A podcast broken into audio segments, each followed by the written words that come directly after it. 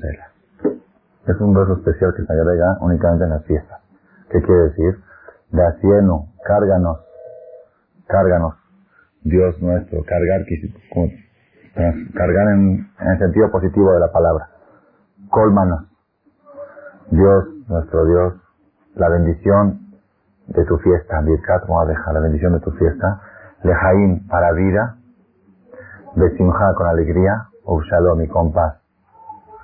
Kasher Ratzita, como tú quisiste llamarte y prometiste, Levarejenu, bendecirnos, que ante Varejenu será así, bendícenos eternamente. Si nosotros pedimos a Boreolam que nos cargue, que nos colme la bendición especial que hay en la fiesta, ¿y qué es? ¿Cuál es la bendición de la fiesta? Lejaim, Besimha o Shalom. Es vida.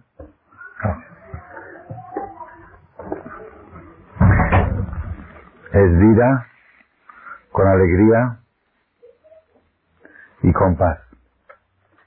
Prácticamente es todo lo que los seres humanos buscan sobre la tierra, que es vida, vida es salud, ¿no? Vida, salud. Pero la vida con angustia, ¿de qué sirve? Hay gente angustiada que prefiere la muerte. Si estoy tan angustiado que ya no quiero vivir. Entonces, vida, que es la salud, la primera condición. La segunda es que esa vida sea con alegría. Y la tercera, que sea con paz, que haya paz. Porque también una vida con pleitos, con, con riñas, con rencores, con odios, a veces se provoca desesperante y uno prefiere al prefiere no vivir, no vivir una vida así. Entonces, vida con alegría y con paz. Esas tres cosas, la fiesta, las festividades judías, principalmente la fiesta de Sukkot, ahorita vamos a ver, tienen esa energía, esa fuerza especial de, de ofrecer a la persona, obsequiar a la persona estas tres cosas. Vida, que incluye la salud, alegría y paz. Es lo que nosotros queremos obtener a través de la fiesta, principalmente en Hagasukot, que la fiesta de Sukkot se llama Zeman Simhatenu, la época de nuestra alegría. Aquí, el Talmud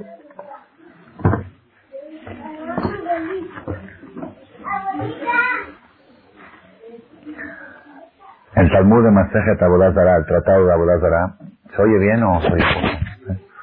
Tratado de Abodazara, la página 2, columna 1, dice así, el Talmud ya sabemos que es lo que fue escrito hace dos mil años por los rabinos talmúdicos que el examen de admisión para entrar a la universidad talmúdica, ¿cuál era? ¿Quién se acuerda? ¿Ah? ¿Cuál era la condición para poder entrar a la yeshiva? para poder, para que aparezca el nombre de un rabino en el Talmud, ¿cuál era la condición que necesitaba? Sí, esa era la prueba. Que pueda resucitar un muerto. Lo llevaban al panteón, decían, a ver, resucita un muerto. Si tenía esa fuerza, tenía ese poder, esa espiritualidad, esa, pues ya tenía la capacidad de poder ingresar en la yeshiva del Talmud y sus palabras eran dignas de ser escritas. En ¿Cuántos hay? ¿Cuántos nombres hay? Hay, hay cientos, cientos. Si la época talmúdica fue más o menos 500 años, el tiempo del Talmud, en esos 500 años hubo cientos de rabinos grandes que ellos son los que dejaron la tradición talmúdica, que en realidad la única fuente que tenemos hoy en día para interpretar la Biblia es el Talmud. No tenemos otra fuente porque la Biblia así como está es un libro totalmente raro, incomprensible. que lee la Biblia sin el Talmud, muy raro. Que a Adam Arishon se le antojó una manzana, no se pudo aguantar, y que estaban desnudos. Y todas las historias de Yosef y los hermanos. Cuando uno lee la Biblia, hay muchas cosas que no... Sí, o por ejemplo la Biblia dice claramente, ojo por ojo, diente por diente. Así dice la Biblia. Eso no lo dijo Sócrates ni Platón. La Biblia dice, Ain tajat ain, shen ya tajat tajat. Que tajat que tajat burá, pesa tajat pesa. La Biblia dice claramente ojo por ojo. Entonces, ¿tú qué entiendes de ojo por ojo? Si alguien le quitó un ojo a alguien, le quitar el ojo a alguien. Perdón. Entonces, la Biblia sin la interpretación talmúdica no tiene ningún sentido. Ningún sentido, inclusive tiene un sentido negativo a veces. Muchísimas cosas, ya hemos dicho otro, en otro caso. El tefilín. La Biblia dice, se van a amarrar un tefilín, leota y abeja, como señal en tu mano. ¿De qué material es el tefilín? ¿Quién dijo? La Biblia no dice. ¿De qué color es el tefilín? ¿Qué forma tiene el tefilín? Ovalada, hexagonal, octogonal. Si haríamos un tefilín hexagonal sería muy bonito. Sí, muy bonito. Y el color del tefilín también, yo lo haría, yo diría que la gente rica, millonaria, que haga tefilín de oro. Menos rico que haga de plata. Un tefilín bonito, yo por ejemplo si tengo un traje café, un tefilín café oscuro, como la corbata, que combine con el, o si es una persona güero, se pone un tefilín rojo, luce mucho. Si es moreno, se pone uno color dorado o así. Cada quien, sin embargo, ustedes van a, van a ver, van a visitar en todo el mundo, van a buscar en todo el mundo. Y no van a encontrar en ninguna comunidad sefaradí, ashkenazí, halevi, shami, turcos, yemenitas, reformistas que ya casi casi están fuera del contexto del pueblo de Israel, los reformistas, porque lamentablemente ya nos están quedando sin judíos de tanta asimilación que hay. Sí, tanta asimilación, una conversión que no es que no es este sincera y honesta, que es por interés del judaísmo, es una conversión que no es válida. Pues ya los, si la mujer es goy, los hijos son goy. Ya es una cadena que va a minar.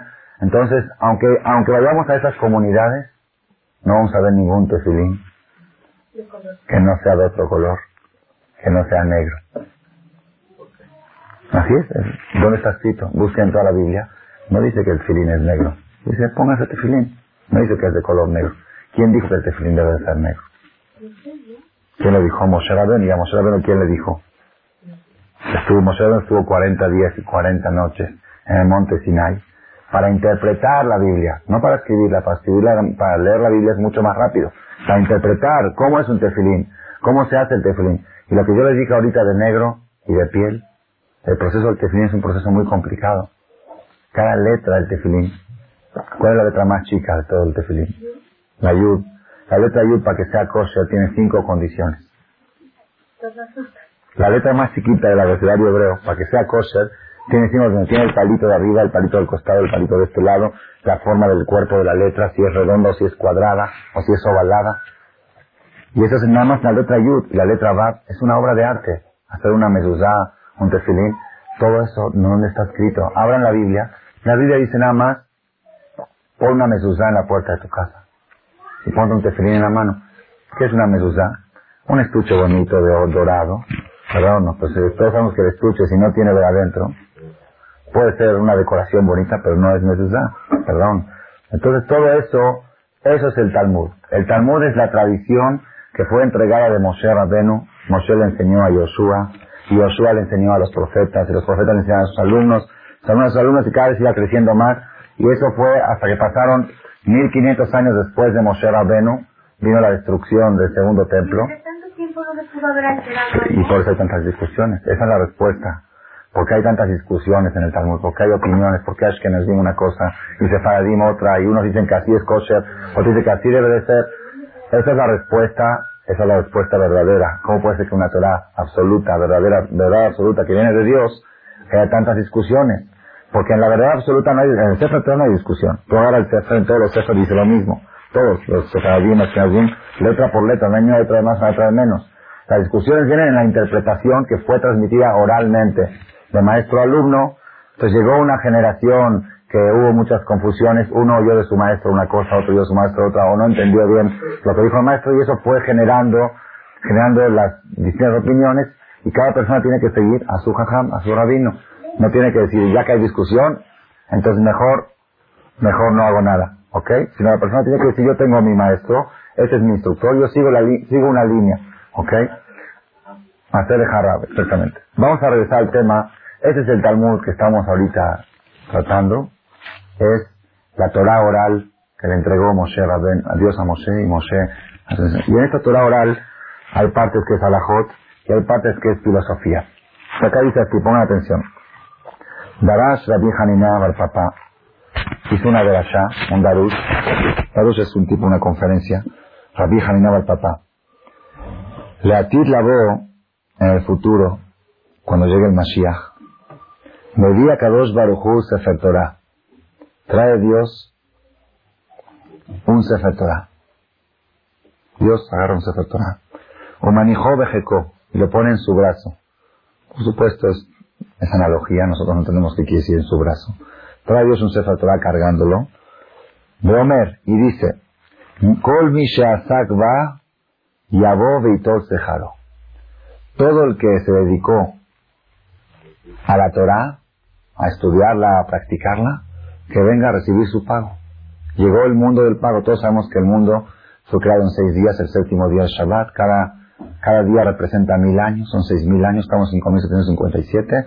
En el año seis mil es lo máximo para que venga el Mashiach. No puede pasar de año mil. Puede venir antes, pero no después. Entonces el séptimo milenio es el Shabbat, el Shabbat del mundo, el Shabbat de la creación. Son mil años donde Dios va a dar recompensa, va a dar pago a los buenos y lo contrario a los malos. Ahí donde se va a ver la verdad.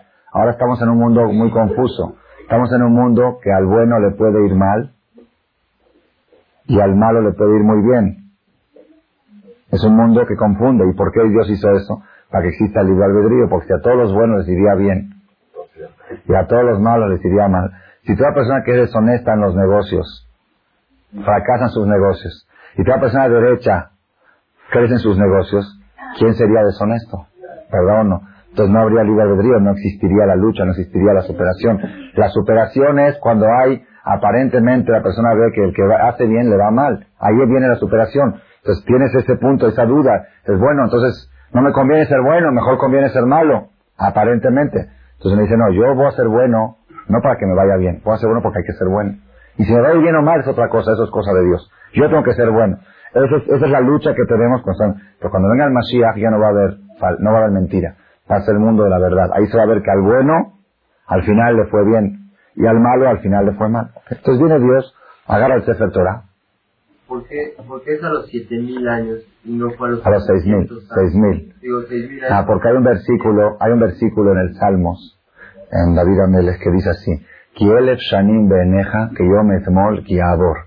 Mil años para ti, para Dios, es como un día que pasa, como 24 horas. Así está escrito en el Salmos. David Amelech, que él todo el Salmos lo dijo con inspiración divina, dijo que mil años para Dios es como un día. Quiere decir que para, que para Dios Maimónides estuvo ayer. Maimónides estuvo hace 900 años. Apenas ayer estuvo Maimónides. Y así es.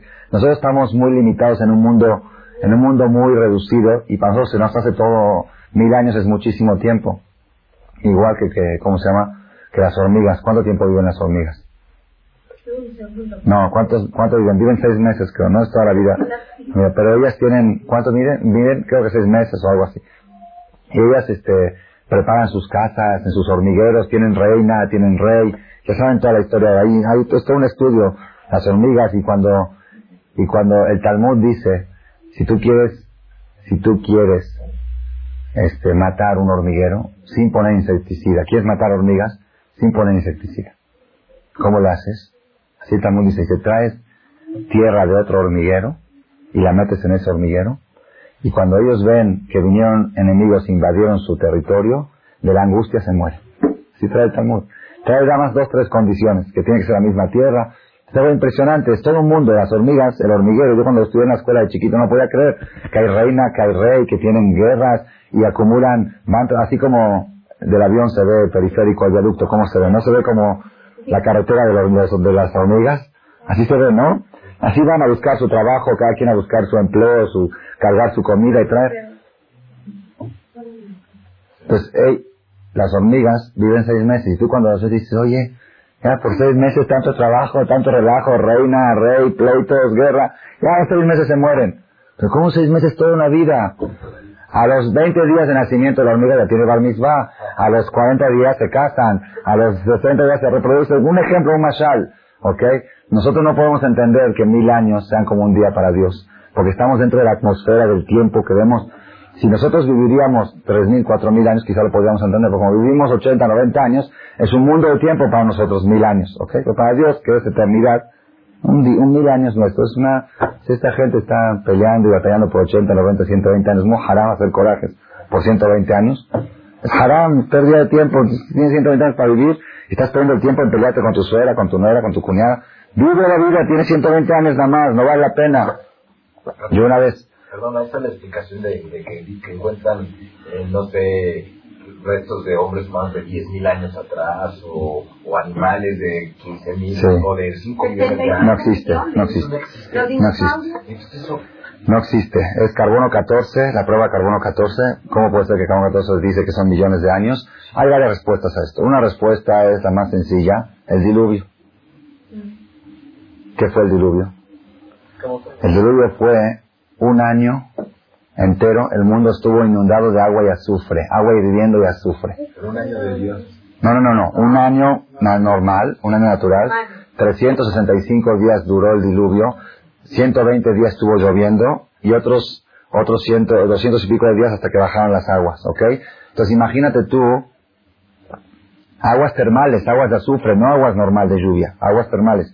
Imagínate el- un hueso, ¿ok? Que esté en aguas de azufre, agua de azufre 365 días, carbono 14 no puede comprobar. ¿Cuánto, cu- ¿Cuánta es la descomposición que se provoca en 365 días de agua de azufre? No, no solo azufre, agua con todas las, todas las sustancias químicas que hay en la tierra, se abrieron, se abrió la tierra y salían manantiales de aguas con sustancias químicas que no entendemos qué tipo de sustancias eran, que iban descomponiendo toda la, desintegraron toda la humanidad, desintegró todo. ¿Por qué Dios mandó eso? Porque estaba tan contaminada, estaba tan contaminado espiritualmente el mundo, estaba tan envenenado, que había que deshacerlo todo y volver a hacer el mundo otra vez. Entonces es una de las respuestas a carbono 14. ¿ok? Si es verdad que ese fósil quizá, según carbono 14, tiene 100 millones de años, pero, pero 100 millones de años, ¿por qué? Porque el carbono 14 prueba la descomposición, la descomposición natural que se, que se provoca, en- pero ellos no pueden calcular qué descomposición se provoca en un objeto con tantas sustancias químicas, con agua hirviendo durante un año, ¿ok? Es una, Salió en el Discovery Channel, salió hace poco, eh, toda esa, como la explicación, o sea, la explicación de la Biblia, y di- dijeron exactamente lo que se dice este hoy, lo del diluvio. sobre el diluvio, y este, lo explicaron científicamente que, que, Que tiene explicación el científica. azufre sí, El azufre descompone. Es la, es la respuesta más científica a esta pregunta. Hay otras respuestas que se pueden dar también, pero el mundo tiene 5.757 años y antes de eso no había nada. Los, los dinosaurios no dicen, y serán reptiles gigantes. no Sí, sí puede ser, puede ser. Que existieron seres gigantescos, sí puede ser, claro que sí. Claro que sí. Existe, según la Torah, existe un pez, el Liviatán, el famoso Liviatán, no sé cómo se llama en español. Según la Torah, el Liviatán mide el tamaño de todo el globo terráqueo. Existe. Según la Torah, el Liviatán. 757 años desde Abraham. No, desde Bereshit, Bará, Elohim. Abraham vino nació en el año 2041 de la creación, algo así, ¿ok? Después de los- Claro, después de Adam Arishon, desde Adam Arishon, ahí empieza a contar el calendario, que es 5357, ok. Antes de eso, no había ninguna otra vida, no existía nada, Bereshit, Bará, Elohim, et Hashamayim, Betare. Ok. ¿Cómo? El universo El universo, la tierra. Todo. Shamaim de Taaret, todo fue creado en Besheshet Yemei Bereshit. Eso es lo que dice la Torah, ¿ok? La ciencia dice otras cosas. Una vez me dijo mi papá, Sheji, algo que me gustó de chiquito, porque a veces uno va a un, a un museo y le dicen esto millones de años. Entonces yo en la escuela estudiaba una cosa y luego llego al, llego al museo y me dicen otra cosa y un niño se confunde, un niño de 8 o 9 años, se confunde, se confunde. Entonces cuando salí de ahí mi papá me dijo así, dice, decían que 300 millones de años o 30 mil, dice, si a los científicos les costaría dinero cada cero que ponen, pondría menos cero. me dijo, eso me gustó mucho, yo era chiquito niño, dice, ¿cuánto les cuesta? Pues pon un cero más. Cuanto más ceros pones, te, te dan, más famoso te haces. A ver, pruébame lo contrario. Pruebas que hace 300 mil millones de años no existía eso, ¿verdad? Comprueba, no lo puedes comprobar. Entonces pongo un cero más. Pero si le costaría 10 mil dólares por cada cero que ponen, lo pensarían dos veces antes de ponerlo. Me entró mucho esa... Yo una vez estaba en, la, en las grutas en Israel. Hay unas grutas ahí en, cerca de Jerusalén. La primera vez en mi vida que había ido a las grutas. Y la locutora ahí, la que estaba, la guía que estaba explicando, entonces empezó a decir que estas gotas que gotean y van formando los muñecos, ya saben cómo son las grutas, ¿no? Que gote- ¿Cómo? No conozco la de Jerusalén, ¿ok? Entonces, como gotean con... as- Ah, lo que gotea se llama así, ok.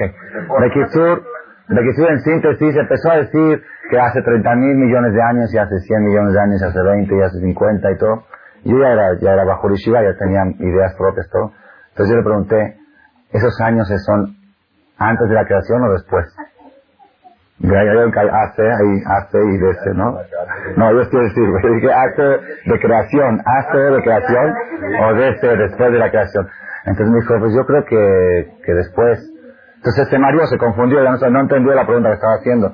¿Qué dices millones de años? ¿Qué, ¿Quién puede comprobar? Ok. Lo, lo único comprobable es Bereshit, Baralokim, Adam Arishon, Eva. Todo eso es, es comprobado, es sabido, hay historia, hay filosofía por medio. Todo lo demás son ceros que van aumentando los científicos y que nadie puede decir lo contrario porque, a ver, di- dime que no, dime que no es verdad. ¿Me entendieron cómo está? Ok. Ahora, carbono 14 es una prueba científica y a eso tiene la respuesta del azufre, lo que dijimos. Regresamos al tema. En el futuro viene a Kadosh Baruj trae un Sefer Torah y lo pone en su brazo. Y dice, todo el que, todo el que practicó la Torah, el que estudió la Torah, se dedicó a lo que es la filosofía, la cultura que es Torah, que venga y que reciba su recompensa. Es el mundo de la verdad. Cuando venga el Mashiach, ya no va a haber falsedad. Ahí al bueno le va a ir bien, van a resucitar los muertos, aún aquella persona que ha sido Barminán eh, incinerado en, hogueras o, o este, en holocaustos y cosas así. Ahí se va a ver, los buenos van a recibir la recompensa, van a resucitar aún los que han muerto jóvenes todo eso, y los malos también van a resucitar para recibir lo contrario de recompensa. ¿Ok? Entonces viene Dios y dice, todo el que se dedicó a esto que venga a recibir su pago. ¿Quién se reúnen? ¿Quién, quién creerían ustedes que vienen? Los hajamín, los sadiquín, todos dicen, bueno, ah, ahora sí, ya viste Dios, nos portamos bien, ahorita llegó el, por fin llegó el momento. De inmediato, ¿quién llegan? Todos los goín del mundo. Todos los goín del mundo, nosotros, venimos a recibir nuestro pago por haber respetado la Torah. Todos. Y vienen todos juntos, todos. Estados Unidos, Rusia, todos católicos, musulmanes, todos juntos. Dios, venimos a recibir nuestro pago. Dice Dios, ¿saben qué? No entren todos juntos, por favor entren uno por uno. Vamos a discutir con uno con uno. Y empiezan, entra primero, dice Talmud, primero entra Romi, Roma. ¿Qué es Roma? Vaticano. Sí, primero entra Roma. ¿Por qué? Porque es la religión de Acitra, más importante de todas las religiones que hay entre los Goim. Entra. ¿Más que qué? Ya son más cantidad, yo creo, ¿no? Bueno. Sí. Sí. Yo creo que el Islam. Pero bueno, es el Talmud. Bueno, viene, si viene el Talmud dice que entra a Roma. Primero entra a Roma. ¿Ok? Le dice, le dice Dios a los romanos, ya saben quiénes son los romanos, son los responsables de la muerte de millones y millones de judíos durante la historia. Son los responsables. Vienen ellos a cobrar su pago por haber hecho obras de bien. Viene a Kadosh Baruj y les dice, bueno, a ver, digan, ¿qué hicieron ustedes? ¿Qué obras de bien hicieron? Le dicen, Ribonosh Olam, patrón del mundo, Albesheva Quinta, quien hicimos muchas calles, muchos mercados, muchos baños públicos, deportivos, lugares de ejercicio, mucho dinero, oro invertimos, hicimos bancos, y todo lo hicimos para qué? De Kulam lo asino la Bishvi Israel. Todo lo hicimos para que los judíos tengan tranquilidad para estudiar Torah.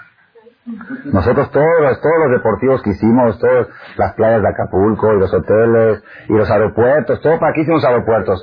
Para que un chavo viaja de, de Mallorca a Israel a estudiar a la yeshiva, que tenga facilidad, no tenga que ir en barco de tardar un 15 días, se puede ir en avión, puede estudiar la yeshiva. Entonces todo lo que hicimos nosotros era para que los judíos estudien Torah.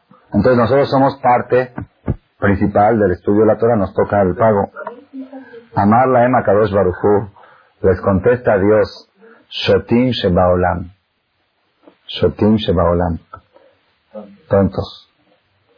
Los más tontos del mundo. Kol ma she'asitem. Todo lo que hicieron lo hicieron para ustedes. Picanten Shvakim, hicieron calles, los Shiba en Zonor para poner prostitutas. Así trae la gente del mundo. Mehataot, hicieron baños, hicieron deportivos, la para disfrutar ustedes, para, para placeres. ¿Qué es el oro y plata los bancos, Sheli, todo es mío. ¿Que ustedes qué hicieron? Entonces, Miyad y Nafesh se van decepcionados porque ellos quisieron decir que hicieron todo para Israel, para que estudien Torah. Ellos empiezan a traer pruebas. Si no fuera por el aeropuerto, no habría esta yeshiva. Si no fuera por esto, no habría esto. Entonces ahí está que todo lo que hicimos ayudó a la causa principal del estudio de la Torah y, la- y que los judíos puedan practicar Torah.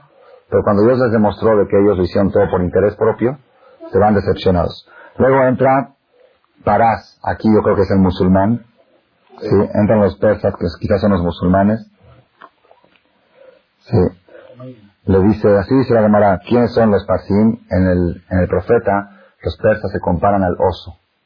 Dice, el, el imperio persa se compara al oso. ¿Por qué? Son los parsim que comen y beben como osos, y están cargados de carne y grasa como osos, y tienen pelo crecido como oso. Ven la menuja que están todo el tiempo de aquí para allá. Amar la Makadosh Baruj le dice Dios, ¿qué hicieron ustedes? Dice Ribonosh Olam, hicimos muchos puentes. Todos somos expertos en construir puentes. Adrek Rajin Kabash, hicimos muchas guerras, conquistamos muchas ciudades, y todo lo hicimos para que los judíos que estaban bajo nuestro dominio tengan la tranquilidad de poder estudiar Torah. Entonces, ya viste los puentes que hicimos, el, ¿cómo se llama el puente ese de, el no el famoso, el que está ahí en Estados Unidos? Es el más grande del mundo, ¿no? Me parece que- Sí, de Manhattan.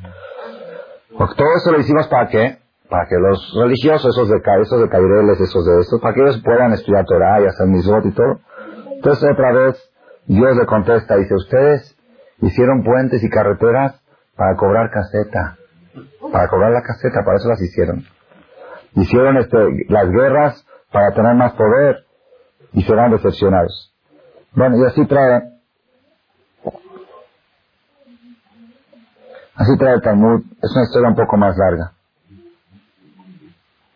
Bueno, entonces ya los Goín saben decepcionados, ¿por qué? Porque ellos quisieron argumentar, ok, nosotros no cumplimos la Torah, no la estudiamos, no la practicamos, pero nosotros ayudamos, todo lo que hicimos era para ayudar a que los judíos puedan cumplir la Torah. Dios le dice, no, todo lo que hicieron lo hicieron por interés propio, ¿ok? Dice, bueno, ok. Dice, patrón del mundo, tú eres rey justo. ¿Acaso tú nos entregaste la Torah a nosotros y nosotros no la aceptamos? Pues tú a los judíos le diste la Torah, a nosotros no la diste. No, se había. Muy bien, muy bien, muy bien. Se ve que ya estudió esta señora Baruch Hashem. Dice, ¿cómo puede ser si Dios, si Dios sí, si Dios sí se lo ofreció? Pero ¿qué dicen los goyim? Dice, cuando tú viniste a entregar la Torah a los judíos, dice, dice la- el Talmud, que Dios levantó el monte de Sinai y le dijo, si la reciben la Torah, bien, y si no, aquí los entierro. Así dice Talmud, Kafal, Takeiyit, o la reciben, o la reciben. Dice, ¿acaso a nosotros nos forzaste igual como los forzaste a ellos? Si tú nos hubieras dicho, o la reciben o los entierro, la habíamos recibido y después ya le hubiéramos agarrado el gusto. ¿Sí? Entonces, viene Dios y dice, ok, ¿saben qué? Es una discusión cuando viene el Mashiach. Los goyim dicen que a ellos les toca parte igual que a los judíos. O porque ellos ayudaron a los judíos a respetar la religión. Viene Dios y dice, dice Dios, ok, vamos a ver una cosa, ok. Hay siete mitzvot que los goyim tienen que respetar. Siete mitzvot que los goyim tienen obligación igual que los yudim. ¿Cuáles son las siete mitzvot? Una es no matar, no cometer adulterio. La segunda, no, no tener figuras, tener idolatría, no tener figuras, sino adorar nada. Ok, ser rectos en la justicia, ser justos en la justicia, no recibir mordidas, es decir, ju- justicia derecha. Hay siete cosas que tienen los goim que se deben de cuidar. Dice, bueno, las siete que sí les di, las respetaron y en realidad no las respetaron. Entonces, entonces este ya, después vienen ellos y dicen, bueno, ¿sabes qué Dios? Es un, es un tambor, hasta hay que estudiarlo esto con más profundidad. Quiero llegar a un punto importante. Al final le dice, dicen los goim a los judíos, miren cómo son, es increíble.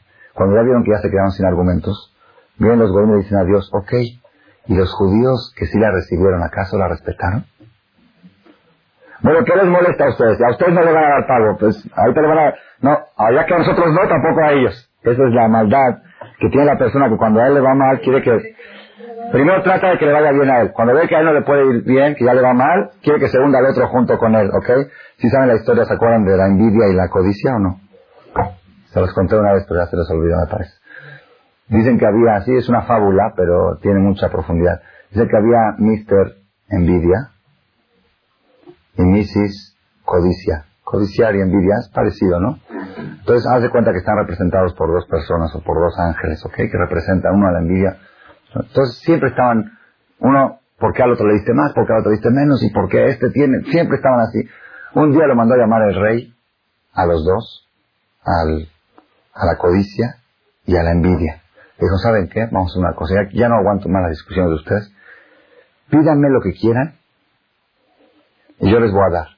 Pero primero que me pida uno y al otro yo le voy a dar el doble. Si tú me pides un millón de dólares, al otro le doy dos. Entonces primero que pida uno y lo que pida uno, al otro le voy a dar eh, lo doble. Entonces viene la envidia y dice, yo voy a pedir esto. Si no, pero le van a dar al otro el doble y como él va a tener más que yo. Si no, mejor que pida él. Viene codicia, dice, no, yo quiero más, que pida él para que yo tenga más. De que todos estuvieron así, estuvieron así discutiendo, discutiendo. Está, nadie quería pedir primero, ¿por qué? La envidia no quiere pedir primero porque va a estar envidioso de que el otro tiene el doble. Y la codicia, codicia quiere tener más, quiere tener más. Entonces quiero que pida él primero para que a mí me toque el doble. Nadie pedía y al final no recibían nada.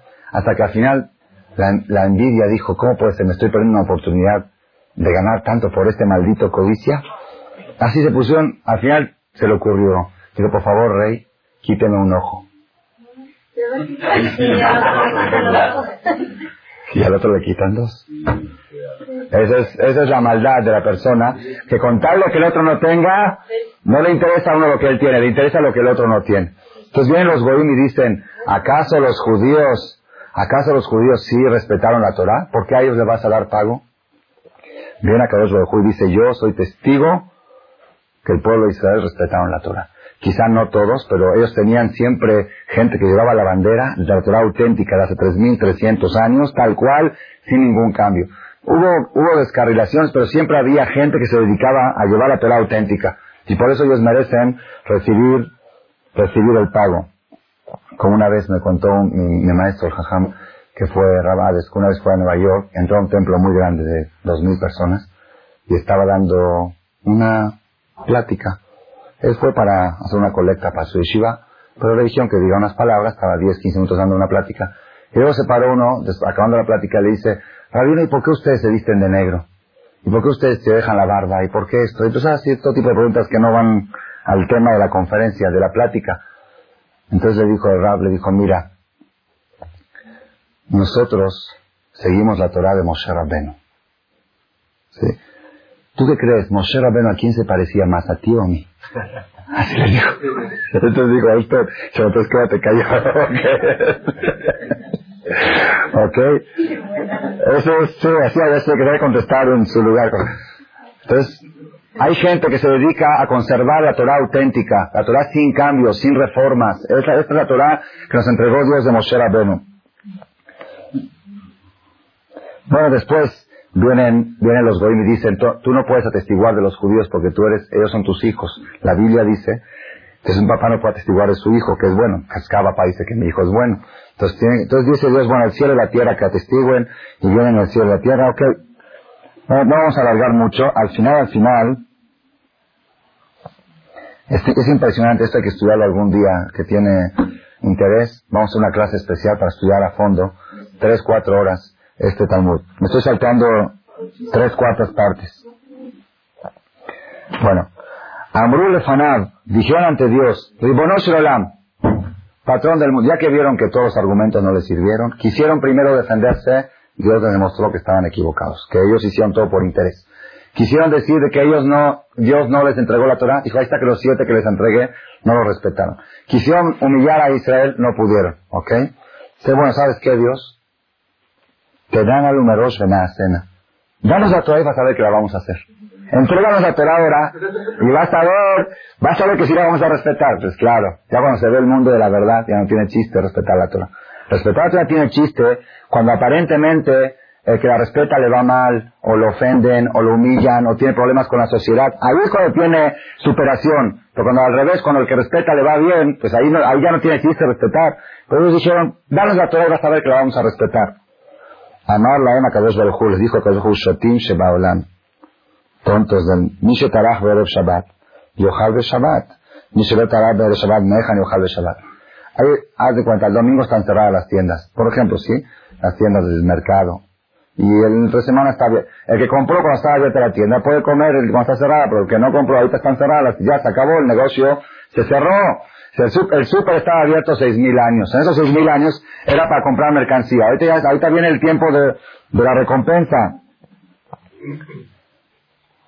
Dice Dios, pues ¿saben qué? Ya que me están retando, a mitzvah kala yeshli. Tengo una mitzvah muy ligera, muy fácil, y se las voy a dar para que la cumplan. Y si cumple esta mitzvah, les doy el pago igual que a los judíos. ¿Cómo se llama la mitzvah?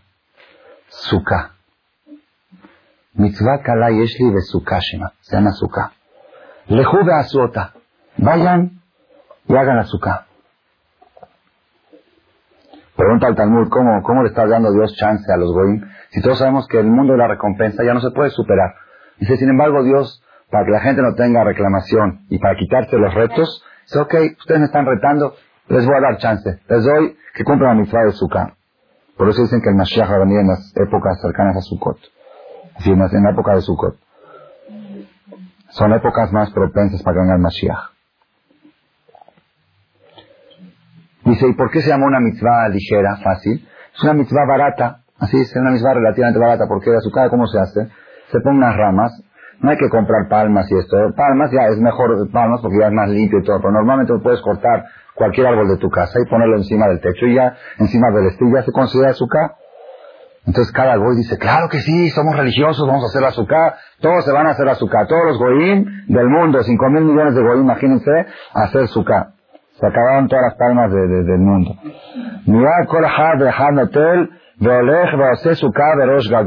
Cada quien sube al techo de su casa a la terraza y hace una azúcar. והקדוש ברוך הוא מגדיר עליהם חמה בתקופת תמוז. Y a Kadosh Baruchu le saca un sol infernal, como el sol de verano, pero diez veces más fuerte. Un sol infernal, haz de cuenta 50 grados de calor. Quemante se puede soportar. Una persona cuando hace mucho sol se mete a un, lugar fresco, con techo, con algo, que como estás afuera, a la intemperie, con un sol infernal, un calor,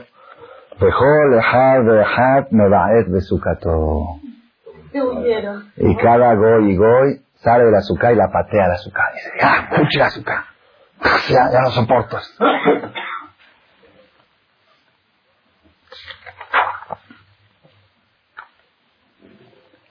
Pregunta la llamará, ¿acaso los goyim hicieron mal en salir del azúcar cuando, cuando hay mucho sol en el azúcar? Está escrito que una persona que está en una situación, que está sufriendo dentro del azúcar o porque llueve o porque hay mucho calor, tiene permiso de meterse a su casa, no tiene que estar en el azúcar. Mistael, tiene azúcar. Entonces, ¿por qué dices tú que los goyim actúan mal? Dice la llamará, estás patur, estás exento, pero no tienes por qué patear el azúcar.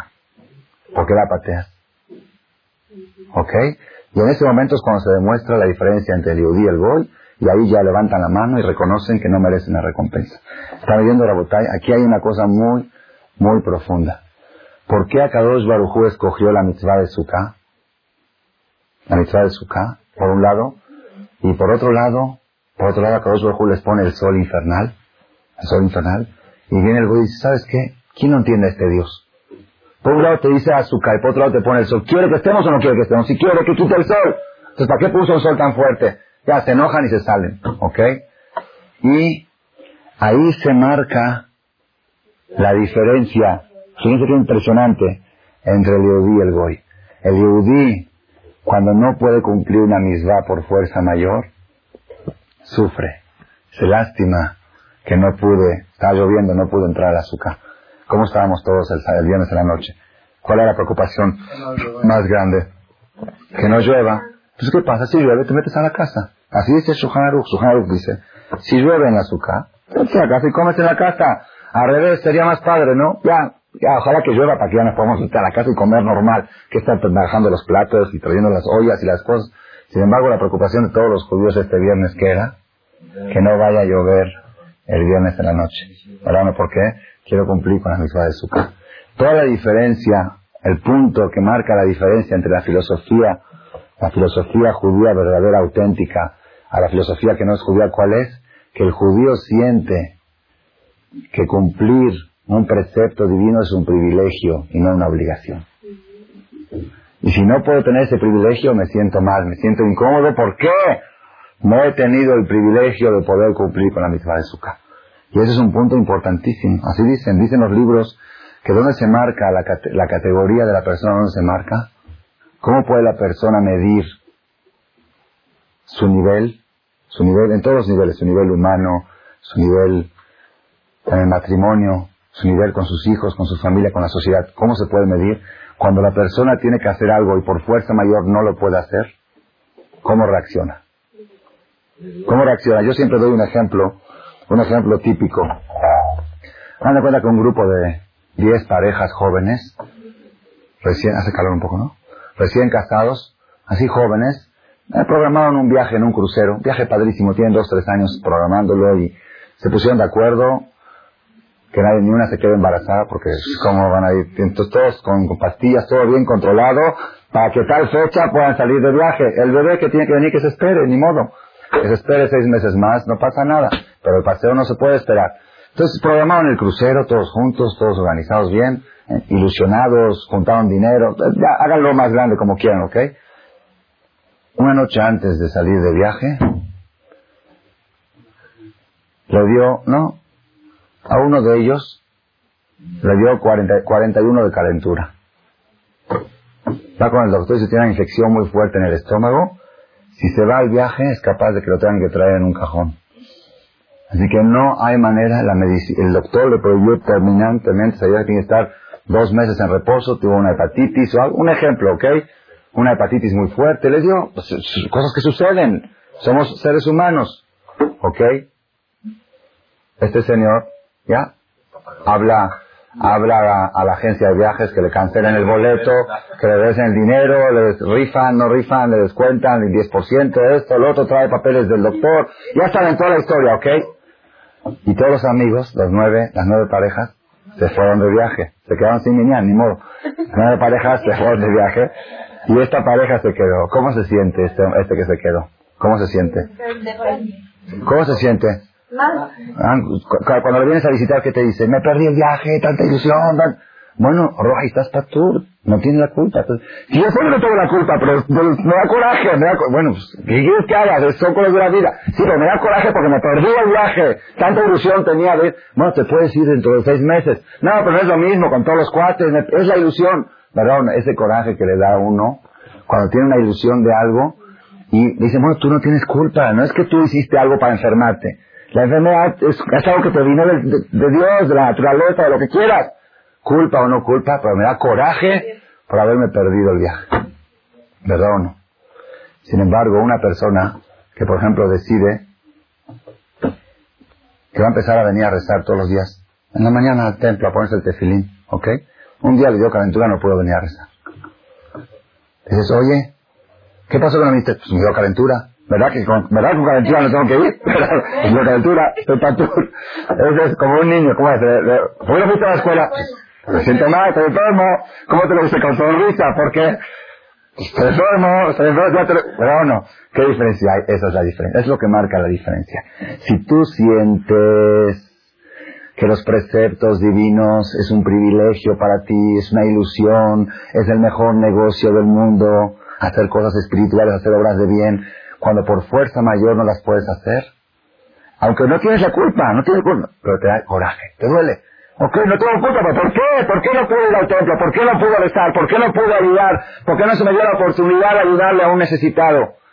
Pero no, o como una persona me dijo una vez, me de cuenta una persona que se enfermó, no pudo ir al templo, y en el templo hicieron una colecta y dijeron cada quien tiene que dar 100 dólares. ¿Qué le dice? Te la salvaste, ¿verdad o no? ahí está la diferencia. No, me perdí la oportunidad de poder participar en una obra de bien. Eso es, eso es lo que marca la diferencia. Y esa es la prueba que Dios le pone al Goy. Al Goy, Cuando venga el Mashiach, ¿cuál es la prueba que le pone? ¿Cómo se conduce ante un precepto divino cuando por fuerza mayor tiene permiso a no hacerlo?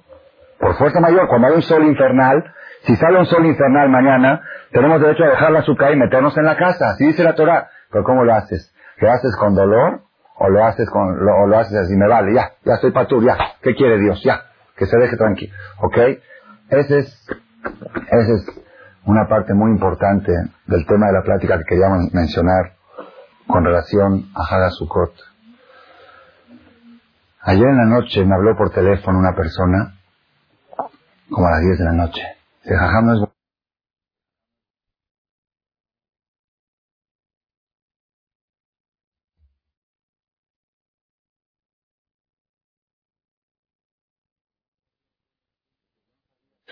Dice, yo no sabía qué, qué importancia tiene, tiene este día. Entonces dije, no, en realidad todo su hay que hacer fiesta, pero no sé por qué adapta este día. Luego me acordé que en realidad en Jerusalén todas las noches hacen banquetes, las noches de Sukkot. Pero la noche esta, la noche del día quinto de Sukkot, como es ahora, hace una fiesta de toda la noche, desde la noche, y vienen de todo Israel a Jerusalén a ver, hay un lugar hay un lugar en Mea Sharim. No, no es la desvelada de... Esa es la que se estudia. Esa es de jueves en la noche.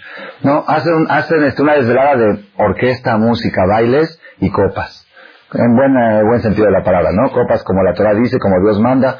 Es algo impresionante la alegría que hay este día. Yo, después que el Señor habló, me dice, y me dijo mi hijo que haga yo también una fiesta. Digo que vengas aquí a la conferencia y hacemos aquí en Azúcar una fiesta. No, es muy tarde, va a acabar a las 11, no sé qué, ok. Que mañana va a hacer un asado en su casa y me invitó que vaya, ok. Pero luego me puse a pensar, digo, y, y de veras, este, no sé, no sé cómo está. Bueno, entonces yo le pregunté y dije, bueno, ¿por qué, por qué este día es más importante que otros días? De Sukkot. Sukkot tiene ocho días en total. Y el noveno día es Simchat. ¿Por qué el día quinto de Sukkot tiene tanta importancia? Entonces todo el día estuve trabajando en la cabeza. Aunque salía a pasear con los niños, los llevaba divertido y todo. Sí, ok. Sí, sí, ahí fue 10 pesos la entrada. Pero puros paisanos y con música hebrea. Música hebrea. Sí, si no había, no había boín. Eran puros judíos. Le dimos un cassette, pusieron música hebrea. Yo ustedes todos jajamín con sus hijitos, todos en estaba padrísimo. parecía Jerusalén. Divertido parecía Jerusalén. Y eso es lo que los goyim dicen. Todas las historias que hicimos, las hicimos para los judíos, para que vengan en Sukkot y que traigan a sus hijos a cumplir con la misma de Sukkot. Es, es lo que ellos argumentan. ¿Ok? Tienen razón, para que sean divertido, para que los judíos en Sukkot vayan y lleven a sus hijos y cumplan con la misma de Samachta de Jaqueja, te alegrarás en tu fiesta tú y tus hijos y tu mujer y tu familia. Muy bonito, muy muy bonito. Bueno, de Kitsur, no, las escuelas religiosas no, no, nueve días sin escuelas, si son las vacaciones nuestras. De ¿Cómo? Creo que mañana también van a abrirlo. Ok. De Kitsur, en síntesis, este, estaba yo todo el día pensando, mientras los niños estaban ahí en su carrusel y todo, yo estaba pensando, pensando por qué el quinto día, qué importancia tiene el quinto día de Sukkot, que es esta noche, esta noche de ahora. Entonces estuve relacionando y Baruch Hashem, Dios me iluminó una, una filosofía muy, muy impresionante con relación a Hadasukot. Hadasukot. Cada día de Sukkot, Sukkot son originalmente cuántos días, quién sabe, ¿Cuántos días son? Basukot, Shivat Yamin. La Biblia dice siete días. No es que en Hutzlaret hacemos ocho. En Israel, siete en Israel. El, viernes a la noche ya no se sientan en la azúcar. Ahí ya es Simchat. El sábado ya es Simchat. El domingo ya es, ya es normal, ya trabajo, normal. Aquí en Hutzlaret siempre hacemos un día más, ¿ok? Entonces por aquí son ocho.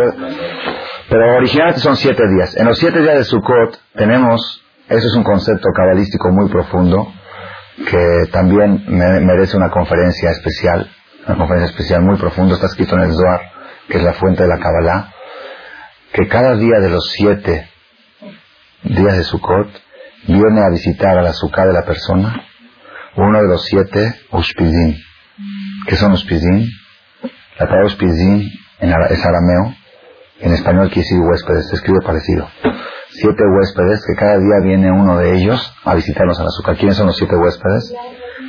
No. El primer día es Abraham vino, el segundo día Isaac, el tercer día Jacob, el cuarto día Moshe, el quinto día Aarón, el sexto día Yosef y el séptimo día David Amelech. Así está escrito, y está escrito en el Zohar que hay que poner en la azúcar una silla especial, nosotros ponemos con un mantel, un mantelito, una silla con unos libros, decir, esta es la silla de Ushpizim. Esta se me acuerdo el primer año, el primer año que lo hice con mis hijos, ya que les crecieron un poquito, les dije, aquí va a estar Abraham Avino, le preparamos bien la silla y todo. Estaban, no querían, no querían ver, sí, no se querían voltear, decían, quién sabe qué. Le dije, no, no, ustedes no lo van a ver, pero ahí está Abraham Avino, porque así trae el, el es algo impresionante, este, algo impresionante el concepto, por supuesto, no alcanzamos a entender la profundidad de esto. Superficialmente viene el alma de Abraham Avino, y bendice a esa familia y da, bendiciones, da verajot y da todo. ¿Ok? Pero más profundo es, según la Kabbalah, cada uno de estos siete Ushpidim representa una energía, una fuerza especial. Abraham vino representa Gesed. Yitzhak es Geburah. Jacob es Tiferet. Ahorita. Eh, eh, Moshe Rabbeinu es Netzach. Aaron Cohen es Hod. Yosef es Yesod y David Amelech es Malhut, David Amelech Israel. Son conceptos, no sé si me dan tiempo de explicarlo. Gesed, Gesed quiere decir benevolencia. Abraham vino es Gesed. ¿Qué decir Gesed? ¿Qué era Abraham humilde, bueno. No más humilde, tenía su casa abierta de las cuatro puntas para que toda la gente... Gesed, el símbolo, lo contrario de egoísmo era Abraham Avino. El símbolo del altruismo en la humanidad, en toda la historia, Abraham Avino era puro benevolencia, puro hacer favores, puro ayudar. A Filú por los Sedomitas, Sodoma y Gomorra, cuando Dios los quiso destruir, él rezó, por favor Dios, apiádate de ellos, ten compasión, aguántalos, van a mejorar, quizá hay, hay personas buenas ahí en la ciudad. Él rezó por la gente cruel. De tan bueno que no podía ver Abraham vino algo más. Todo era positivo. Ver todo en, es Gesed. En la Kabbalah, Abraham vino es la mano derecha. Es la derecha. ¿Ok? Yemin Hashem. Yitzhak vino es Geburah. Es rigurosidad. Rigurosidad. Ya explicamos antes de Roshaná que Akedat Yitzhak es que Abraham agarra la benevolencia, agarra la rigurosidad y la amarra y no la deja que, que haga justicia. Yitzhak es rigurosa justicia. Por eso decimos Anenu Paja Yitzhak. Paja, ¿qué es paja? Miedo. Yitzhak es rigurosidad, miedo, estrictez. Yitzhak vino. Todo en la Kabbalah Yitzhak representa la estrictez. Y luego, Jacob vino es Tiferet. Tiferet quiere decir pe- peer, belleza. Jacob vino, agarró un poco de Gesed, de Abraham, y un poco de Geburah de Yitzhak, y compuso el camino medio, que es el Tiferet. Según la Kabbalah, la derecha es Abraham, la izquierda es Isaac, y el cuerpo es Jacob. Por eso, de Abraham vino salió Ismael. Salieron los árabes. Y lo mejor es el A le salió un hijo malo, muy malo. Ismael era asesino. A Isaac le salió Esab. Un papá que es muy bueno con sus hijos, corre peligro que salga un hijo como Ismael. Un papá que es muy riguroso con sus hijos, corre el peligro que salga un hijo rebelde como Esab, que salió a Isaac. Cuando la persona sabe tomar el camino del medio, el camino Maimónides dice camino de oro, Shvira Zahab, ni muy estricto, ni muy benevolento, sino en el medio. Benevolento, a veces estricto, a veces benevolento, se moldoje, la izquierda rechaza, la derecha acerca. El Talmud dice, hay que saber cómo, tira y afloje. La persona que sabe tomar el camino del medio, de ahí viene el pueblo de Israel. El pueblo de Israel viene de Jacob, no de Abraham, no de Isaac. Abraham se fue a un extremo, y eso provocó que un hijo se le descarriló. Isaac estuvo en otro extremo, y se descarriló otro. Jacob fue el centro, es el cuerpo. El cuerpo está en el centro entre la derecha y la izquierda. Ni muy derecha, ni muy izquierda. Entonces, hay partidos de derecha, partidos de izquierda, hay partidos de centro, de, centro derecha y centro izquierda, ¿ok? Partido del centro. Esa es la Torah. La Torah es céntrico, es metodismo, es saber mezclar. La Torah no acepta los ayunos exagerados. La Torah no acepta gente que no se casa. Una persona que no se casa, un condenado que no, no es casado, no es válido. Dice, tienes que casar, tienes que contraer matrimonio, tienes que procrear. Nada más tienes que saber que hay días que puedes estar con tu mujer, hay días que no puedes estar. Eso es el centro. No es ni separarse del mundo, ni tampoco estar muy metido, sino saber cuándo sí y cuándo no. ¿Ok? Luego le sigue Moshe Rabenu, es el cuarto, fue el que fue el día de hoy, el día martes. No, no. Hoy fue martes, ¿no? Así. Hoy fue martes, ok. Y ahora viene Ahora la noche esta es el quinto día en la Cábala. Moshe representa lo que es, no, la sabiduría, Torah. Moshe no trajo la Torah.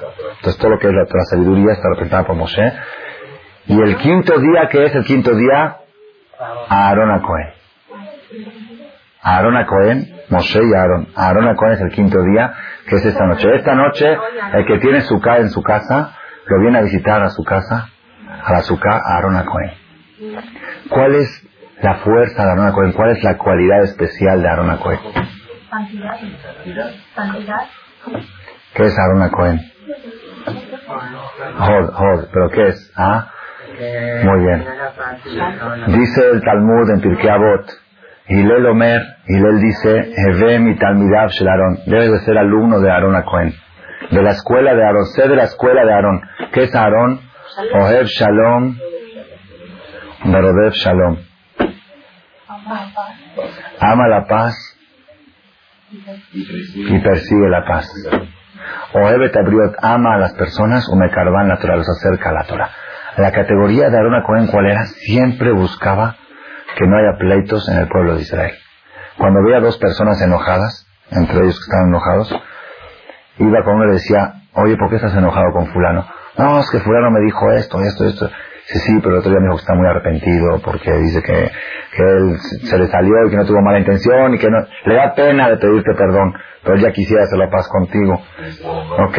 Luego va con el otro. Y sabe por qué estás así con el otro. No, es que fulano yo lo ofendí, pero por él no tenía que haber reaccionado así. Yo no se lo hice con mala intención. ¿Por qué reaccionas? Sí, sí, dice, a él se siente muy mal por haberse ofendido. Él dice que no tenía que haber reaccionado así, pero que le da pena de decirte perdón, no sé qué. De Kitsu se encontraron los dos en la calle y se abrazaban. Y gracias a Aaron Cohen. Aaron Cohen no iba a dormir cuando sabía que en un matrimonio había problema. No iba a dormir. Si iba a la casa del matrimonio, si hasta que no se resuelva el problema, no me voy a dormir. Ese era el tema de Aaron Cohen. Ohev Shalom, Verodev Shalom. Nosotros, hoy en día, si queremos ser alumnos de Aaron Cohen, no necesitamos ir a resolver problemas de otros. Primero que todo, necesitamos ser Ohev Shalom, Verodev Shalom en nuestra vida particular. En nuestra vida particular. Dice así, dice el, Midrash, todas todas las virtudes, todas las cualidades, la persona está obligada a buscar. Por ejemplo, tú no tienes que ir a buscar a un pobre para darle acá. No tienes obligación. Si es que se te presenta una persona necesitada, tienes obligación de ayudarlo. Pero no hay obligación de ir a buscar a ver quién hay necesitado para que le ayude. No es una obligación. Todas las mitzvot se te presentan, las haces. Sin embargo, hay una cualidad que está escrito en el Salmos que tienes que perseguirla. ¿Cuál es? Bakesh Shalom Verofeu. Busca la paz y persíguela. Persíguela, buscarla. Tú ir a buscarla. Ir a buscar la oportunidad para qué? Para quitar rencores, para eliminar odios, para eliminar diferencias. Y en realidad, en realidad, lo más precioso que debe la persona aspirar en la tierra es vivir en paz, como se dice. Vivir en paz. Es por eso dijimos antes, Lehaim de Simhau Shalom. Vida con alegría y con paz. Si no hay paz, no hay nada. Y cuando hay paz, está preparado para todo. A tal grado, quizá esto no es bueno decirlo muy, repetirlo mucho, porque la gente se confía mucho en esto. Está escrito en el Talmud que cuando los judíos están en paz, en unión entre ellos, aunque sean Reshaim Gemurim, aunque sean malos con Dios en todo, hasta dice hasta que hagan, aunque hagan idolatría, Dios no les puede hacer daño, porque están unidos. Mientras los judíos están unidos, aunque hagan lo peor, están protegidos. Así dice el Talmud. Trae ejemplo de la historia. Si fíjate que en los tiempos de Yadabam y Nabat eran todos idólatras y sin embargo progresaban y prosperaban. ¿Por qué? Porque estaban unidos. Y en la generación de David Amelech, en, en un tiempo de David Amelech, eran todos tzadikim. Pero como entre ellos había siempre pleitos y corajes, Iban a la guerra y caían. Así trae el Talmud. Tan fuerte es el, la fuerza de la unión, es tan poderosa, tan protectora para la persona, que lo máximo que debe aspirar, por eso nosotros cuando rezamos ante Dios, pedimos muchas cosas, muchas cosas. Pedimos salud, pedimos sabiduría, pedimos, re, pedimos verajá, parnasá, éxito en los negocios. En la tefilá pedimos de todo. Pero ¿cómo concluimos? El broche de oro del rezo. ¿Cómo concluye? Baruch Hashem, Israel Bashalom. Bendito tu Dios que bendices a tu pueblo Israel con la paz. Sim, shalom, tobá, braja, pon paz, tobá, braja, la paz, braja. Cuando decimos el Kadish, que es lo máximo, lo máximo el Kadish para elevar el alma de un fallecido, lo máximo que hay. ¿Cómo concluye el Kadish? José, shalom, imromav, de shalom Se ve, aunque no entendamos nosotros ahorita y no hay tiempo para extender más en este tema, se ve que el tema este del shalom, el tema este de la paz, tiene mucha profundidad en la vida del hombre, en la vida de la persona, la vida humana. Si la persona supiera la importancia de conservar una vida en paz, no la perdería por cualquier tontería. La persona a veces por cualquier tontería, por el huevo frito o tibio o duro, con sal o con azúcar, o a lo shami o a lo pues es capaz de destruir la paz interna, la paz del matrimonio, la paz de la familia. Dice, pues, ni modo, tengo que defender mis derechos. Yo tengo derecho como hombre a exigir que mi huevo sea como yo lo quiero. Sí, tienes todo, tienes todo el derecho del mundo. Tienes todo el derecho del mundo. Pero no tienes derecho a destruir tu paz, a destruir la paz del matrimonio, a destruir la paz de la familia. El tema este de Ose Shalom, Ose Shalom Bromar, y eso es el quinto día, el quinto día de Had a Sukkot. Fíjense, les voy a tirar un chispazo así rápido. Sí, pero no se los voy a explicar largo porque se me va a ir una hora. En la Kabbalah todo funciona así. El número uno es benevolencia. El número dos es rigurosidad. El, número tres es el centro. Pues el día domingo, que es el primer día de la semana, es Hesed, Abraham vino. El día lunes es Geburah, es por eso el lunes es un día no tan bueno para estrenar nada, para empezar nada, el día lunes el segundo día. Es el único día que en la, en la creación del mundo no dice quito, no dice qué bueno. No dice qué bueno. En la creación del mundo, todos los días dice qué bueno. El segundo día no dice qué bueno. El tercer día, que es el martes, dice dos veces qué bueno. ¿Por qué? Porque es el centro, es tres, es Jacob. Es, un, es ni muy exagerado a la derecha ni a la izquierda. El día cuatro, que es el de Moshe Rabenu, ¿ok? El miércoles tampoco es en segundo nivel, no es bueno para, porque Moshe también tenía la filosofía de mucha rigurosidad. Moshe era estricto, ley. Hay que ir con la ley. ¿Ok? El día quinto, que es jueves, es un día muy bueno. Después de martes sigue jueves. Porque es un día muy bueno. ¿Y de dónde salió jueves social? ¿De dónde salió? ¿De dónde salió? ¿Quién lo inventó? Nadie sabe quién lo inventó. Yo, yo, esa es una explicación mía. Yo creo que está algo relacionado porque es el quinto día de la semana y el quinto según la Kabbalah es Aaron Cohen y Aaron Cohen, el, lema de él es la paz, shalom, y jueves sociales que se invitan a los amigos y se hace ambiente social, ¿verdad o no? Pero tenemos que saber, y que para la Torah, si el jueves es un día social, es el día que la persona debe convivir más con su mujer. Porque en la Torah, el, la primer, el primer shalom que la persona debe hacer ese Shalom Bait, el Shalom en su materia. Hay gente que el jueves social lo respeta como ley, como si fuera que fue entregado de Moshe Rabbeinu en el monte de Sinai. Jueves social, ¿sí? Pero ir a comer con su mujer, hoy no puede, hoy tengo una cita con un cliente, ok. Ojev Shalom, pero Dev Shalom, eso empieza del hogar. Empieza del hogar y luego se va extendiendo a los vecinos, se extiende a la familia, a los vecinos, a los de la ciudad, a la colonia, a los de otro país, hasta tener Oev Shalom en todo Israel. Pero la persona que empieza de afuera y adentro no tiene Shalom, lamentablemente, la filosofía de la calle es que la mayoría de los consejeros matrimoniales son divorciados. Entonces, ¿cómo te puede dar un consejo matrimonial? Una persona que fracasó en su matrimonio. ¿Ok? No, porque ellos, ellos son muy inteligentes, te explican todo, cómo funciona. Ok, entonces, ¿por qué fracasó el tuyo? ¿Ok? Entonces, esa es lamentablemente, esa es la filosofía de la calle. La filosofía de todas las es jueves social, es social. Ese día tienes que convivir más con tu mujer, con tu familia, con tus hijos. El shalom empieza de la casa y se extiende a los vecinos y a los demás. ¿Ok? Entonces, ahora la pregunta es, la pregunta es, ¿por qué es tan importante el quinto día de Sukkot? ¿Por qué? Porque representa a Arona Cohen. Nos viene a visitar a la Sukkah Arona Cohen. Y Arona Cohen representa a lo que es la paz. Y la paz es lo máximo, es el broche de oro de los rezos, el broche de oro del Kadish, es lo máximo de la bendición, está dentro de la paz, dentro del Shalom. ¿Y qué tiene que ver eso con Sukkot? Fíjense algo muy curioso, muy curioso. Nosotros decimos en la tefilá, Ufros alenus sukat shelomeja extiende, sobre nosotros la cabaña de tu paz. Sukat Shalomeja, la Sukkah se llamó Sukat Shalom. En Birkat Amazon decimos Arahamanu y Frosa Alenu Sukkah Chiromo, Dios que extiende sobre nosotros la Sukkah de su paz. Quise que la Sukkah y el Shalom están estrechamente relacionados. Entonces, ya que todo el chiste de Sukkot es la alegría, y la alegría no puede venir cuando no hay paz, entonces el día quinto de Sukkot, que es el día que representa la paz, ese es el día máximo que hay que hacer alegría en Hana Sukkot. ¿Por qué? Porque Sukkot, el mensaje, lo que quiere dejar Sukkot en nuestro corazón, es una paz interior, una paz interna, que esa paz se transmita en la familia y en el matrimonio. Y, por si es poco, les voy a terminar con esta idea. Todos sabemos lo del Lulab, ¿no? El Lulab está compuesto de cuatro, cuatro minim, cuatro especies. Es una, un corazón de palma, es lo de adentro del Lulab Hadas, que es el mirto, son tres mirtos, el sauce llorón, arabá, y el etrog. ¿Ok? Está escrito en el Talmud que el etrog representa al sadik. El sadik, porque el etrog tiene también aroma, también huele rico y también sabe rico. Tiene sabor y aroma. Sabor y aroma es una persona que sabe y aplica. Sabe y aplica. Es sabor y aroma. Sabe y aplica. El lulav no huele, pero tiene fruto, da dátiles, la palma da dátiles. Entonces es aquel que aplica y no sabe. Aquel que aplica no sabe, da frutos, pero no sabe. Le falta el hadas, el mirto, huele rico, pero no da frutos.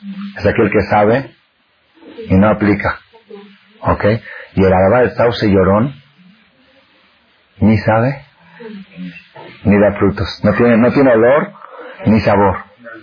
El, sauce llorón no, no huele nada, y tampoco no da frutos. ¿Ese quién es? Esa es la gente que ni sabe Torah ni aplica Torah. ¿Ok? El pueblo Israel tiene cuatro sectores. Gente que sabe y aplica, gente que sabe y no aplica, gente que aplica sin saber. Así porque le dijeron que así es lo hace. Y gente que ni sabe ni aplica. ¿Y qué hacemos nosotros en Sukkot? Agarramos los cuatro juntos y los unimos y decimos la baraja. Si falta uno de los cuatro no se puede decir la baraja.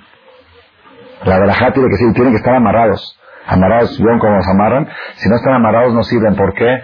Ese es el mensaje, uno de los mensajes más fuertes de Hadasukot. ¿Cuál es? Salimos de Kippur. ¿Qué debemos hacer para conservarnos, para ser apreciados ante Dios? Conservar la unión de Amisrael. Si, si los tzadikim, con los que saben más, con los que saben menos, con los que estudian más, con los que estudian menos, con los que aplican más, se unen todos con una sola meta de servir al Creador y todos se hacen así hacia Dios, eso es lo que da el éxito, eso es lo que va a traer el Mashiach. Entonces, Sukkot es Sukkot Shelomeja, la cabaña de la paz. El Ulav representa la unión. Y la noche del quinto día de Sukkot representa a Aaron Cohen, que es el ejemplo de la unión de Oev Shalom, Oev Shalom. Por eso este día se hace una alegría muy grande en todo Israel. ¿Por qué? Porque es el quinto día de Hanukkah Sukkot, que el número cinco en la Kabbalah representa la unión y la paz. No tiene que ver con el Hamse de la Inara. No, ya no. Sí, y este, y la pregunta que queda pendiente, que no se las voy a contestar ahorita, se las dejo para el Sukkot del año que viene, la que queda pendiente es cómo funciona la Sukkah con la paz. ¿Qué relación tiene la cabaña con la paz? Si aparentemente no tiene ninguna, si no, como, ok, si así es lo aceptamos, pero tiene alguna relación filosófica que me puede explicar por qué, de qué manera la Sukkah hace que el ser humano tenga una paz interna y que tenga más paz en su matrimonio, eso lo dejamos de para su del año que viene y los invito a todos a que pasen a la azúcar a decir una verajá. La, la, semana pasada nos dijiste de vibraciones cuando uno se siente en la azúcar. Mm. Nos ibas a decir hoy. ¿no? Que les iba a explicar cómo. ok, vengan a la azúcar y se los explico de está reducir los conceptos materiales representados espiritual. Si nosotros logramos este objetivo en nuestra familia, en nuestro matrimonio, entonces podemos garantizar que vamos a avanzar en el concepto de Salón Bay, que algún día vamos a llegar a que nuestro marido sienta los sentimientos nuestros y que nosotros sintamos lo que él siente, que se logre el shalom verdadero, la paz verdadera a la que a se refiere, y son que todos tengamos este año una fiesta de Jaín, Tobín, Shalom. Gracias en Keli Mahazik Berajá el Shalom. No hay un recipiente, no hay un recipiente para abarcar la bendición divina, la bendición de Dios, sino el Shalom, la paz. La Gemara dice, que cuando Am Israel, cuando el pueblo Israel están unidos en Salón, Afilú Obdim dará, aunque estén, aunque sean idólatras, si viajó Dios no puede con ellos. Y cuando están separados, aunque están satisfechos, Dios no los puede proteger. Israel están muy pruebas. En la generación de Yarobán Ben era un hombre que llevó al pueblo judío a la idolatría en forma muy extrema. Salían a la guerra y ganaban las guerras. ¿Por qué? Porque entre ellos estaban muy unidos. En la generación de David Amélez, en cierta época, eran todos sadiquín.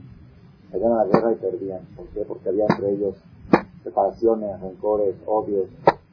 Quiere decir que la protección más grande que puede haber para la persona es el salón. Y la desprotección, que viajó, que viajó, cuando el mundo se rebeló contra Dios. ¿Cuándo fue que todo el mundo se rebeló contra Dios? ¿Quién se acuerda? En la Torre de Babel. Fue la, primera vez en la historia que todo el mundo se pusieron de acuerdo para ir en contra de Dios. Hagan de cuenta que se reúnen todas las potencias mundiales y si ya, allá no queremos más que Dios sea No hay Dios. Así tenían esa mentalidad. Tardaron cientos de años en construir la Torre de Babel y sí traen, dicen que se pasaban los ladrillos, los, estos se pasaban uno al otro, estaban, habían llegado a una altura tan grande que cuando así se, cuando se caía una persona, a llorar, lloraban, cuando se caía una persona decían hay que sacrificar para, para lograr las metas, ¿okay? lloraban más por los ladrillos que por las personas. Sin embargo, que viajó, y viajó, todos ustedes saben la historia, está escrito en la Biblia, lo que estoy diciendo no estoy inventando. Dios mismo dijo, no los puedo frenar. No los puedo frenar. ¿Por qué? Porque estaba toda la tierra de acuerdo, estaban todos los humanos de acuerdo en una idea y estaban unidos y no había diferencias entre ellos. Si están unidos, que viajó Dios, así dice la Biblia, así dice la Torah, yo nunca podía decir que, Dios no puede algo. ¿Qué tuvo que hacer Dios para frenarlos? Primero tuvo, tuvo que cambiarles el lenguaje, tuvo que dividirlos, tuvo que separarlos, que hacerlos que se peleen. Y ahora sí puedo contar ¿Están leyendo? Es algo impresionante lo que estamos aprendiendo, la moraleja que aprendemos de esto. No hay una protección más grande para el ser humano que el shalom. Y no hay una desprotección más grande cuando la persona no tiene shalom, no tiene paz, tiene rencores, odios, diferencias con la familia, con los hermanos, con los cuñados, con la suegra, con la nuera, con su marido al final. Cuando la persona tiene esas separaciones, aunque Dios lo quiera proteger, no lo puede proteger, como pasó en la generación de la vida Melo.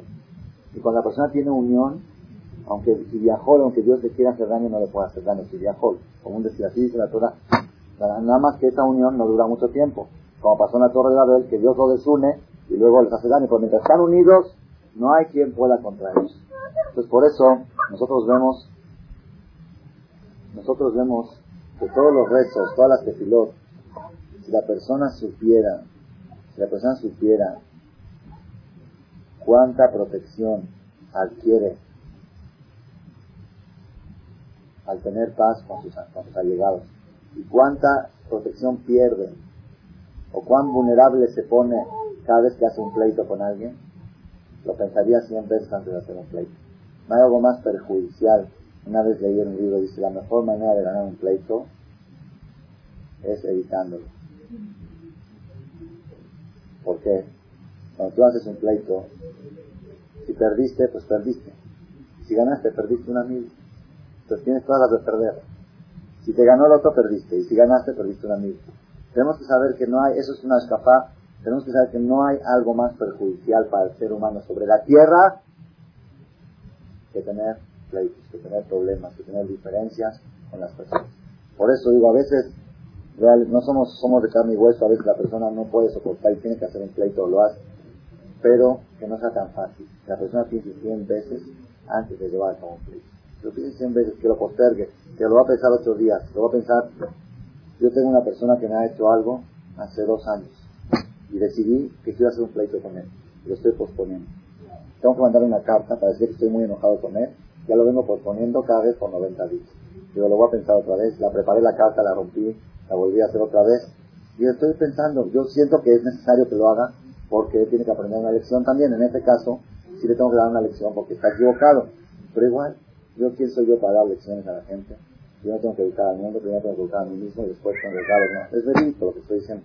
Somos de carne y hueso, todos tenemos 200, 300, o 500 o 1000 veces y después, quizás después de 10 años, le voy a mandar esta carta a esta persona le voy a decir lo que me hiciste hace 10 años, cuando yo tenga nietos, te voy a llamar la atención lo que me hizo cuando apenas nacía mi primer hijo. Así, esa es la mentalidad, cómo la persona debe de ver lo, importante de conservar el shalom, principalmente lo que es el shalom baile, lo que es el shalom en un matrimonio. ¿Cómo es posible?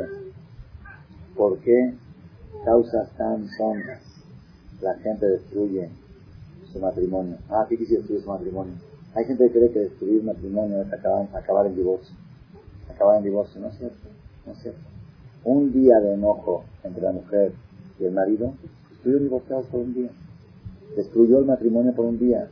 ¿Y por qué causas tan tontas por un huevo frito, un huevo tibio, porque no sacamos? Por causas que, claro, insignificantes, la persona se da el lujo de perder esa protección divina que se llama el shalom. Hay que pensarlo mil veces antes de levantar la voz. Antes nunca, la persona tiene que conservar siempre el volumen bajo, siempre el cariño, la, la, la, tonalidad de la voz tiene que ser siempre cariñosa. Cuando una mujer le quiere llamar la atención a su marido por algo que no está de acuerdo, que lo apunta en un papel y que lo guarde ocho días. Y después de ocho días que le diga, me ibas a tomar un café, yo platicar contigo. Después de ocho días, porque en caliente nunca hay resultados positivos. Siempre las cosas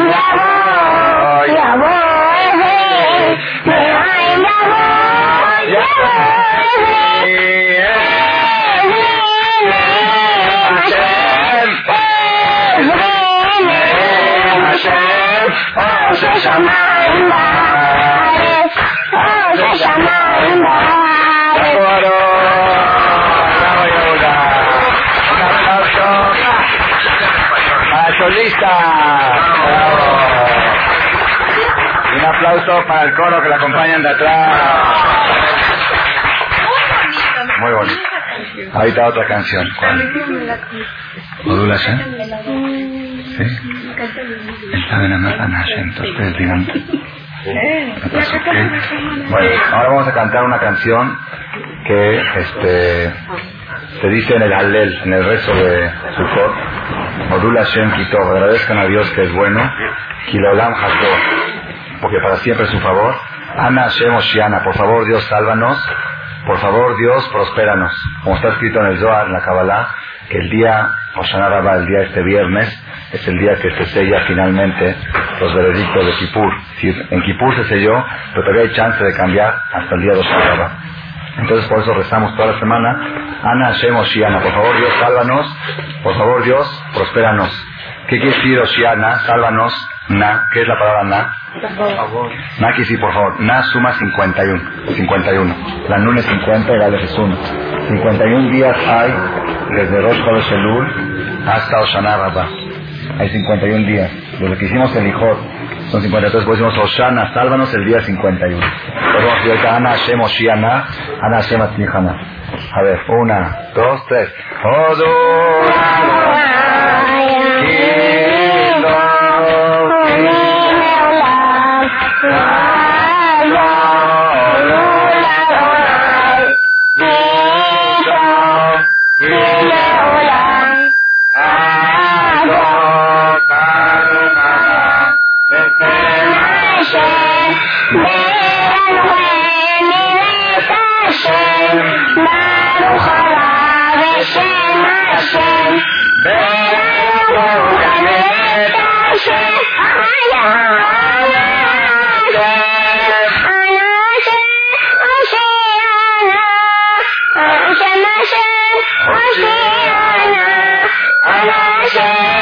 no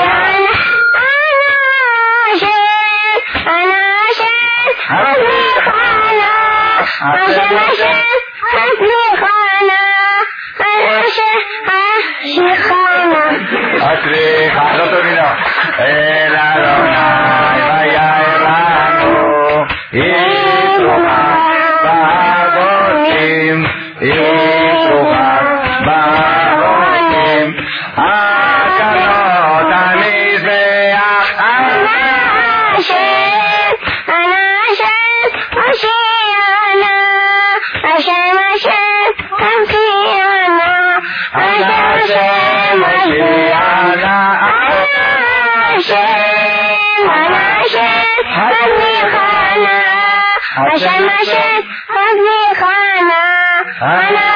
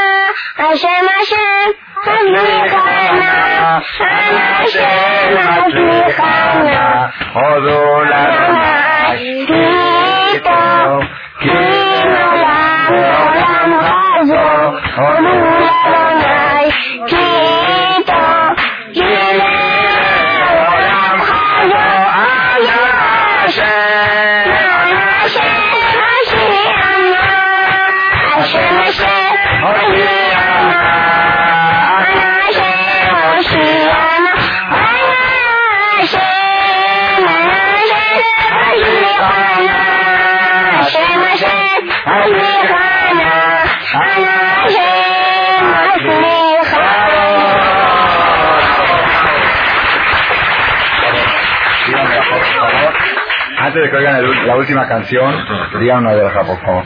Maruja Adonai, Eloheinu, Melech Haolam, Boré, Mineme Tonot. Amén.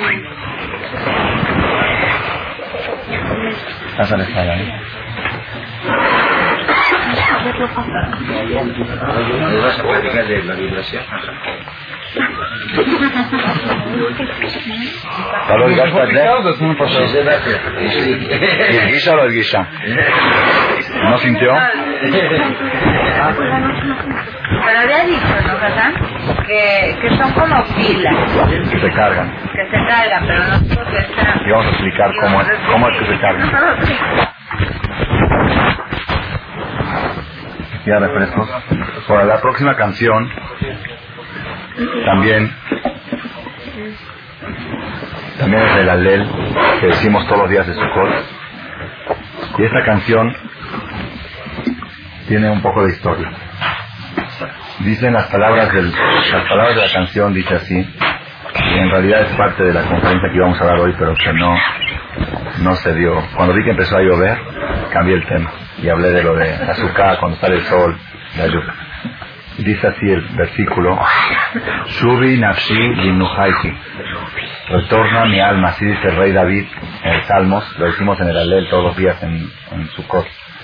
Shubi nafshi linuhaiti. Retorna mi alma a tu descanso. La persona le dice a sí mismo, a su alma, se, tranquilízate, retorna a tu tranquilidad. Que Hashem gamar alaihi, porque Hashem te dio todo lo bueno. Nada más con el hecho de saber que Hashem te dio la vida, te dio la salud, eso es suficiente causa para que tú estés feliz y tranquilo. La persona está tenso y nervioso, ¿por qué? Porque no aprecia el hecho de que está vivo, de que está sano. Está todo pensando en otras cosas. Entonces dice, alma, tranquilízate. por- y fíjate todo lo que Hashem te ha dado. ¿Cómo sigue?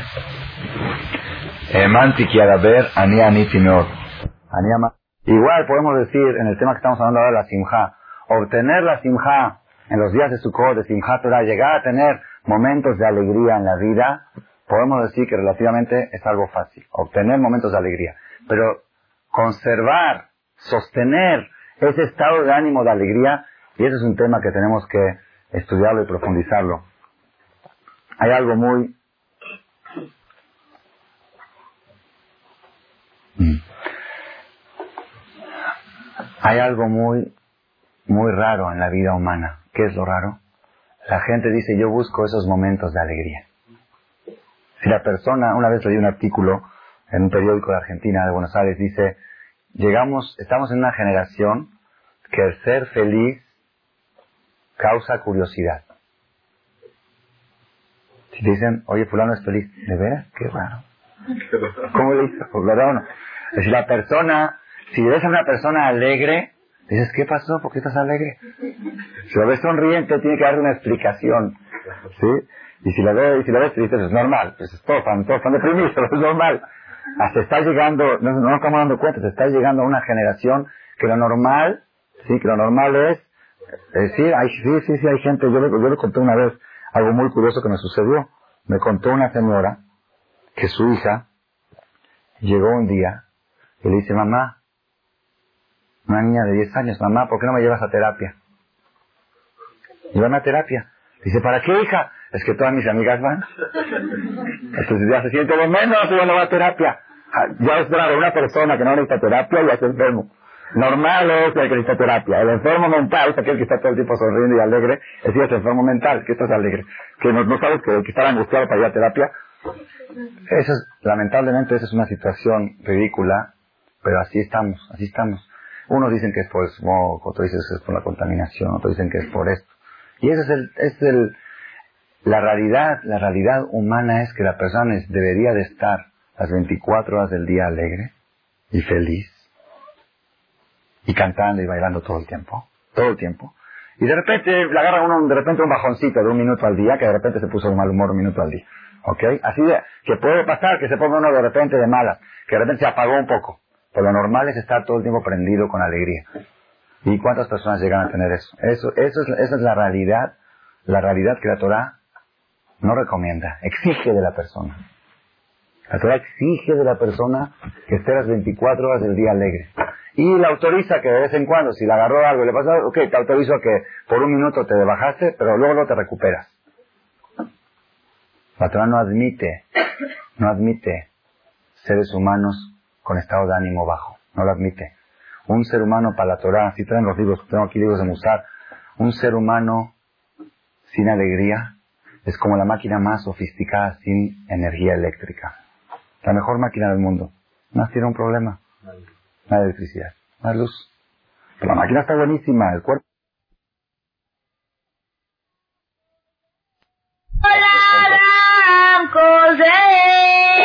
alto.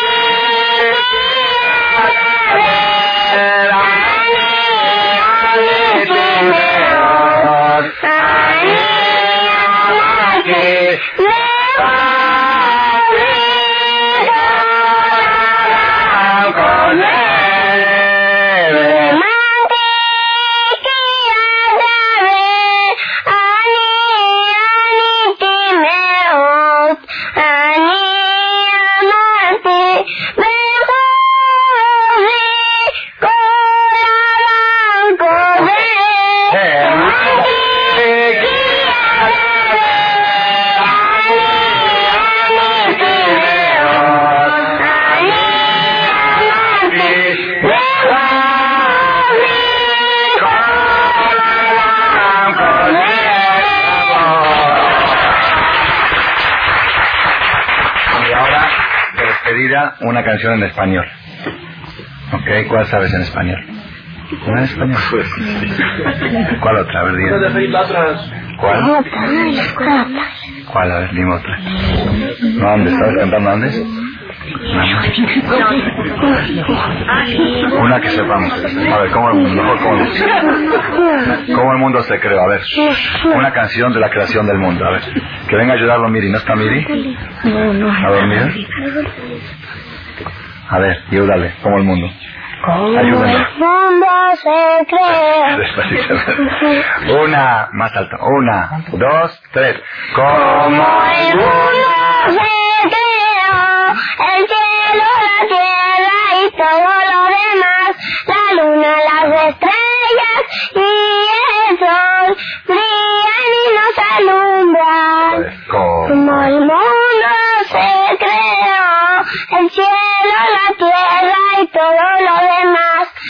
la luna, las estrellas y el sol brillan y no nos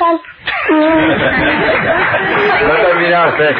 Brillan y nos alumbran. Sigue. ¿Cómo se creó? ¿Cómo se creó la arena y el mar? Animales y las aves, ¿quién los creó? Árboles. Gracias por su atención a este shiur del Rav Malech. Les recordamos que pueden visitar la nueva página de shemtov.org en el internet www.shemtov.org. Actualmente la página cuenta con varias secciones. Noticias sobre las actividades de Shem Tov a nivel mundial, escuchar o bajar las últimas conferencias del Rav Malech, escuchar o bajar la alajá del día, imprimir o estudiar desde su computadora la perashá de la semana, estudio diario de Gemara, Daf Yomi en español, sincronizar su iPod con podcast, un manual para crear su propio CD de las conferencias que existen en la red, adquirir libros con entregas internacionales con la metodología del Rav Malech de español, fonética y hebreo simultáneamente, así como ubicar las ciudades en donde se reparten CDs a nivel mundial. Es que la misbot y muchas gracias.